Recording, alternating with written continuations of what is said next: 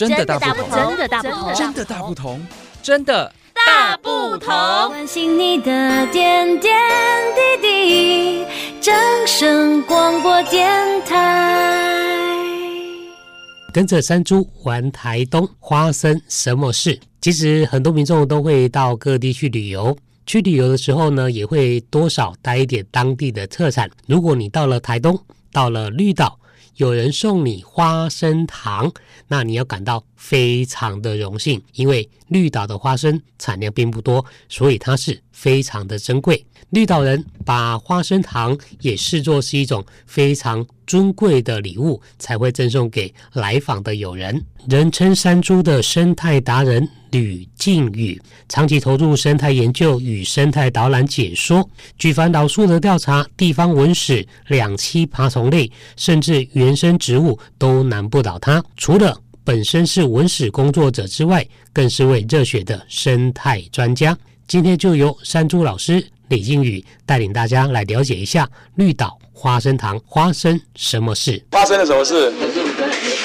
绿绿岛的环境啊，哈，可以用一些吃的东西啊来来诠释背景，这样子。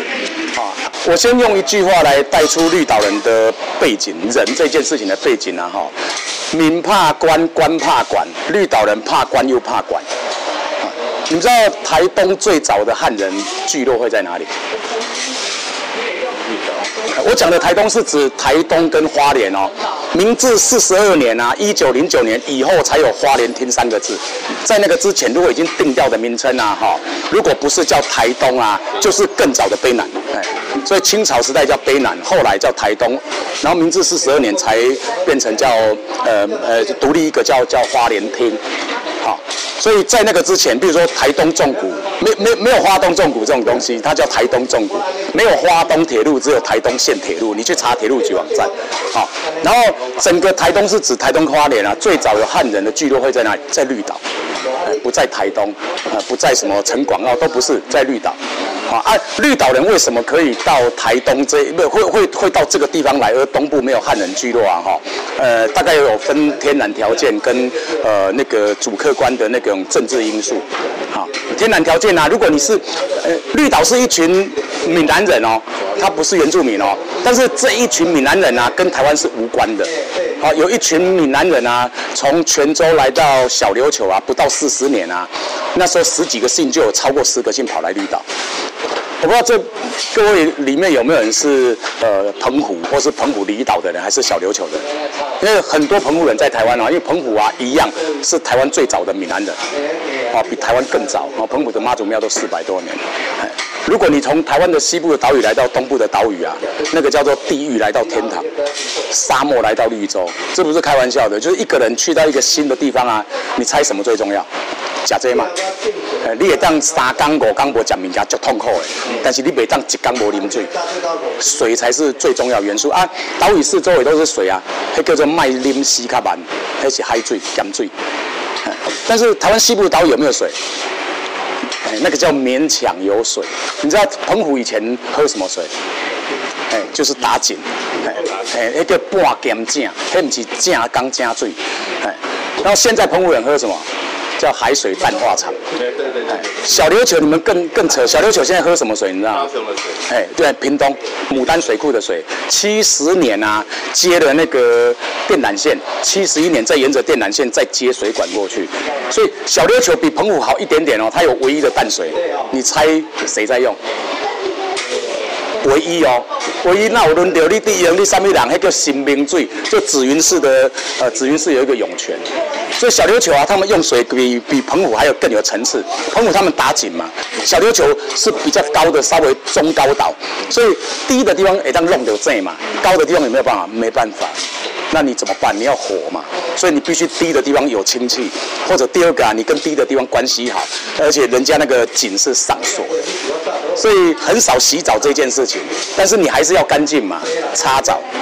然后我我们都必须当初啊，跟绿岛人回去那边寻根，好，那个擦澡是有顺序的哦，还叫切面，过来切身躯，好，啊，过来洗卡，洗了嘞。哎，有有的人会觉得哎，浇花嘛，没有那么浪漫，哦，就接着是什么喂牛。那兰屿绿岛那个水多到什么程度啊？如果你有去过兰屿，应该有印象嘛。兰屿啊，四周有满满都在种什么？水芋头田，哎，那个不是民生用水，灌溉用水多到这种程度。然后山上还有大天池，还有小天池。你们刚刚去过山古道，我不知道你们有没有印象，有个养鹅的地方，哎啊，那边怎么会有水？自来水吗？弄这吗？不是啊，那个是涌泉啊，那个地名啊哈，因为我们有学过绿岛传统地名那一本书，这些东西填掉都很清楚，包括你们刚才看的那个呃那个绿岛的民俗植物啊，我们也写过那个书，我们必须填掉的很清楚。哦，那些除了分类以外啊，绿岛人自己的民俗做做那个用法都要很清楚。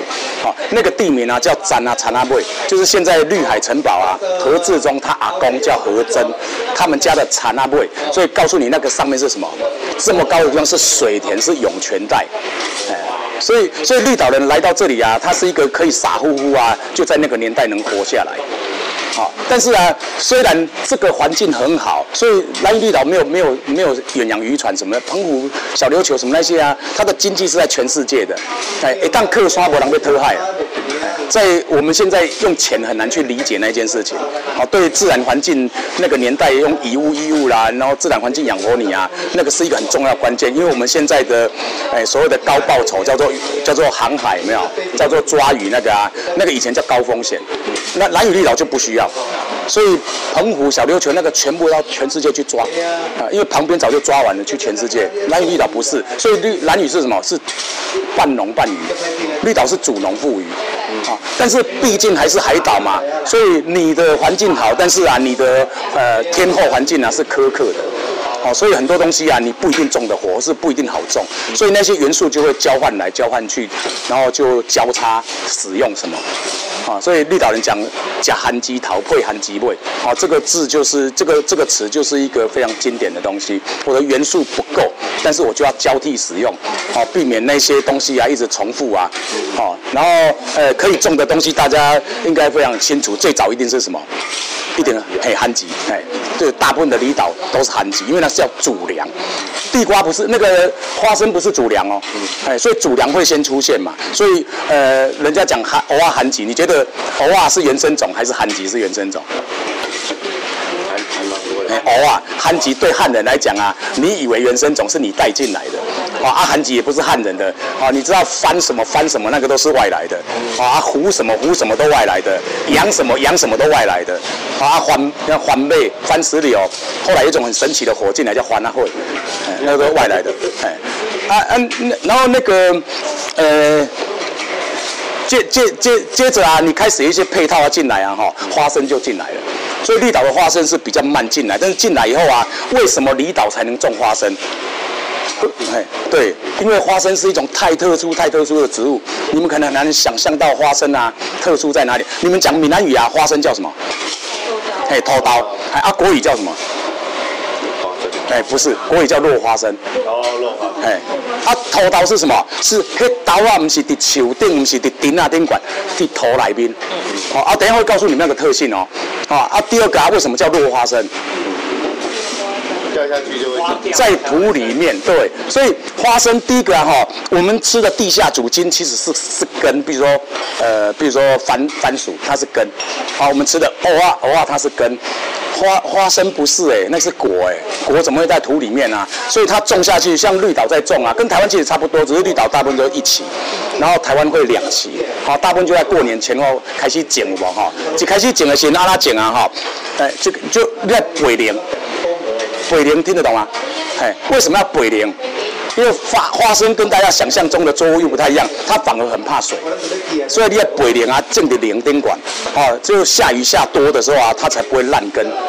啊，北灵北料以后哈，开始种能就一个坑啊，可能两三粒土豆落去带流以后，它开始发芽嘛。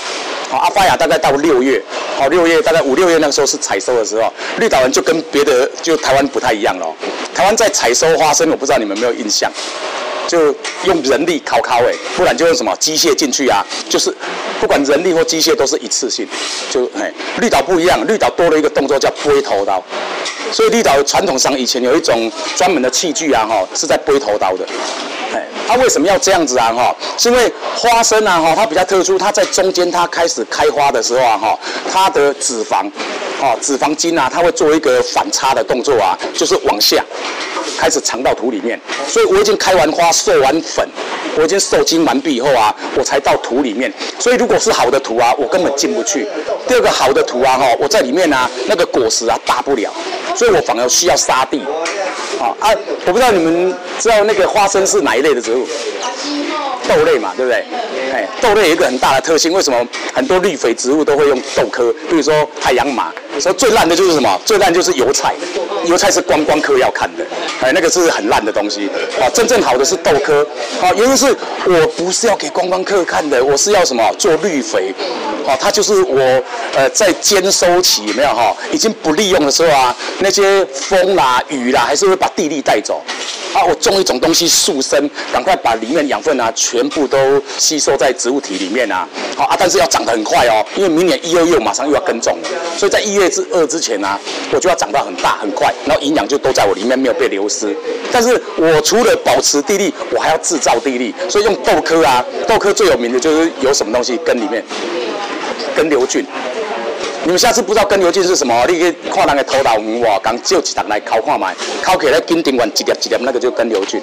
根瘤菌就是一个氮磷肥的工厂，所以豆科在很多地很贫瘠的地方啊，它能够活下来是因为什么？那边颗粒，我不用靠这一块母本啊，我自己带有氮磷肥的工厂，啊，啊，所以像那个。呃，花生种下去也是一样。好，第一个啊，哈，本来那个那种土地啊，哈，就比较没有养分啊，我可以我自带工厂。第二个啊，如果它是一个比较海、比较肥沃的土地啊，我反而那个脂肪会下不太去，或者是下去以后啊，大不太了。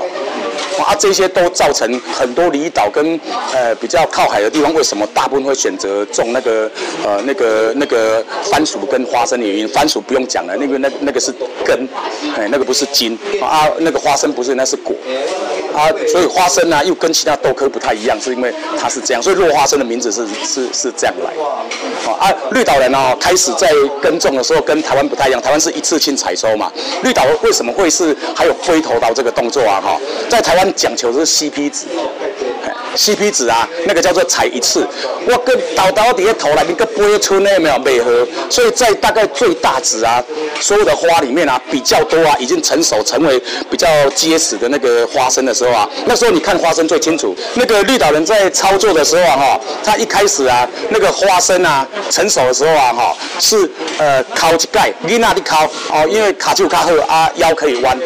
啊，所以小孩子先烤，烤掉以后哈，大人在后边啊，坐在医疗啊宾馆啊哈，尤其是背背那个背堆啊哈，去背，然后土里面的那个仅存的花生啊，再拿起来，嗯，好啊，呃，会很热，你坐在那边整天那么大的一个太阳的岛屿啊哈，所以他们要做一种什么，就是呃以前是拿杂木，后期啊，因为银河湾外来种进来超多以后啊，很容易拿到银河湾啊，就做成一个三角形的形状的三脚架，绿岛人叫沙嘎杯啊。啊，那个东西啊，就会看太阳在哪里，然后我坐在那里啊，就一一直移动那个东西，去背头刀。啊，台湾不需要这个动作，是因为我们是一次性嘛，所以开花开到最最绝大值，成熟到最绝大值的时候采收。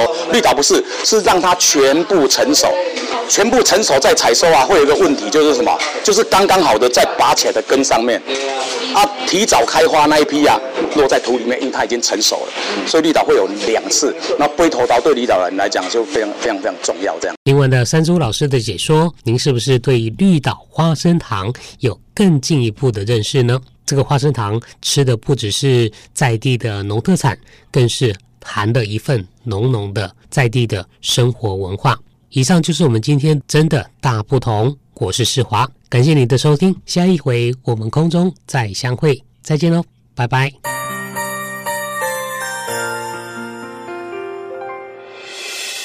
伤心的时候有我陪伴你，欢笑的时候与你同行，关心你的点点滴滴。正声广播电台。